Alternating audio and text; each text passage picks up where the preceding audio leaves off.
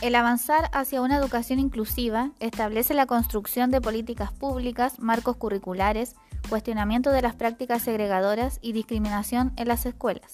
Los actuales desafíos y la necesidad de diálogo al respecto nos lleva a mirar a nuestra comunidad educativa y reflexionar sobre cuáles son las principales barreras y dificultades para el aprendizaje y la participación.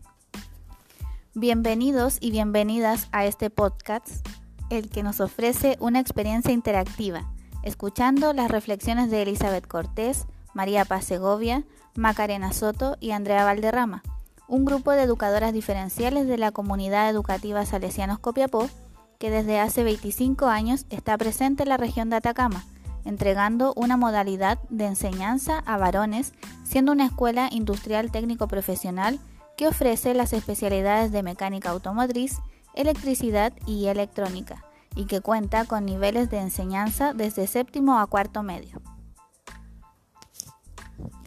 Teniendo presente los sellos institucionales. Buenos cristianos y honestos ciudadanos, en donde la pedagogía salesiana busca educar promoviendo la formación integral para mejorar en torno a aprendizajes sistémicos que consideren el desarrollo de la persona, tanto en aspectos espirituales, sociales como intelectuales, que permitan que nuestros estudiantes aprendan a conocer, vivir juntos y ser. Innovación educativa. Desarrollamos un proyecto curricular innovador que cambia la dinámica de enseñanza y aprendizaje dentro y fuera del aula a través de la implementación de enfoques pedagógicos concordantes con las habilidades del siglo XXI.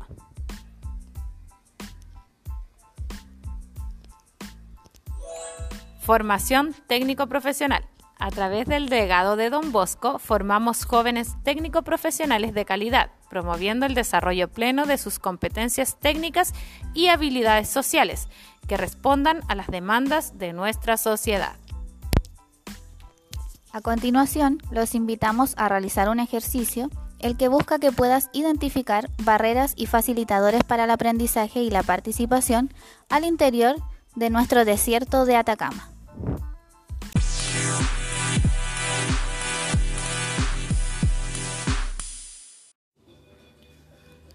En el desierto florido de Atacama se encuentra florecida una añañuca muy particular y esta particularidad la incomoda, ya que todo el manto de flores se ve de un solo tono diferente a su color. Llega a su lado una vicuña de patas flacas y le pregunta, ¿Qué te pasa? Te vi de lejos y quise acercarme. Nada, qué lata que me digas eso. Disculpa, no fue mi intención que te molestaras por mi comentario, pero me llama la atención tu particularidad entre tantas flores iguales en el desierto que suelo recorrer con mi familia y amigos. No me gusta ser diferente.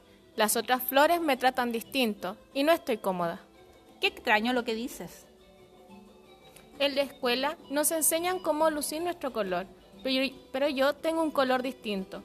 También nos dicen que debemos estar en la tierra bien erguidas y yo me canso muy rápido. Por eso Saco malas notas y me esfuerzo, pero siento que no miden lo que yo puedo hacer. Ah, comprendo.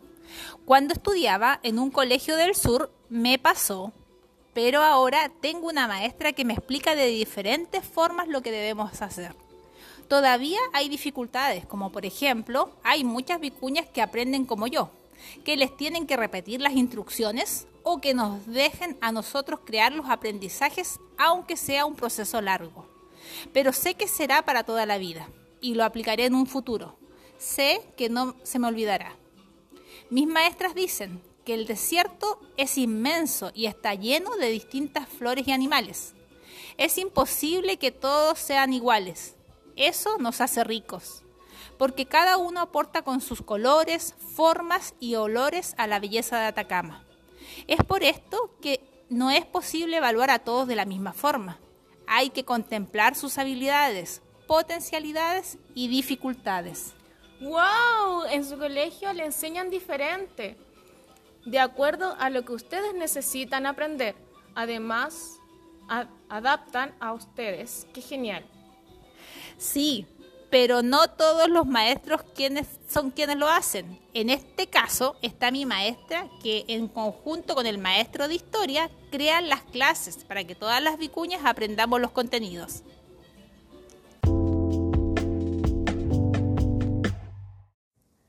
¿Lograste identificar algunas barreras? ¿Cuáles son los facilitadores presentes en esta historia? Ahora abordaremos las barreras y facilitadores que identificamos en nuestra comunidad escolar. Es importante enfatizar que las barreras para el aprendizaje están siempre presentes en el contexto y no en el estudiante. Se presenta como barrera la falta de elaboración de una planificación que organice los objetivos y habilidades a trabajar y concluimos que es fundamental para la progresión del aprendizaje establecer líneas de acción que se plasman en una planificación. Y no necesariamente esta debe ser clase a clase, pero sí es necesario contar con ella para identificar la metodología y estrategias que nos ayudarán a diversificar y alcanzar los aprendizajes esperados. Otra de las barreras identificadas es el desconocimiento sobre los estilos de aprendizaje de nuestros estudiantes. Para diversificar la enseñanza es fundamental conocer cómo aprenden los niños y jóvenes de nuestra comunidad, siendo importante levantar información con respecto a este tema mediante aplicación de instrumentos o pautas evaluativas que nos entreguen las referencias necesarias para que sean una guía en la elaboración de nuestras clases. Es fundamental enfatizar que los facilitadores son todas aquellas acciones, herramientas y estrategias que permitan el acceso y participación de todos los estudiantes. Facilitadores. La relación de reuniones de trabajo colaborativo, las cuales tienen como objetivo buscar estrategias para diversificar el aprendizaje, eliminar barreras presentes en el currículo, y reflexionar en torno a las buenas prácticas pedagógicas para luego, en codocencia, implementarlas en el aula regular.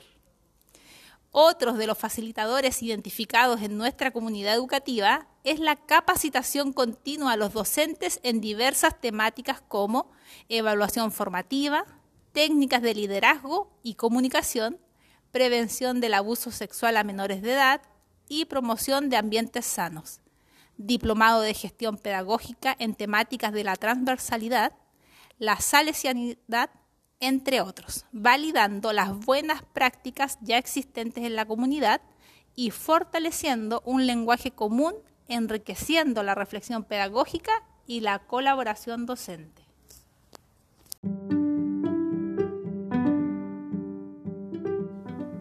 Esperamos que este podcast haya sido de su agrado y recuerden que todas las estrategias tienen por objetivo fortalecer los vínculos de unidad, responsabilidad y comunicación dentro de nuestra comunidad educativa, de acuerdo a la santidad que nos ofrece Don Bosco, orientando en nuestro camino a una educación más equitativa.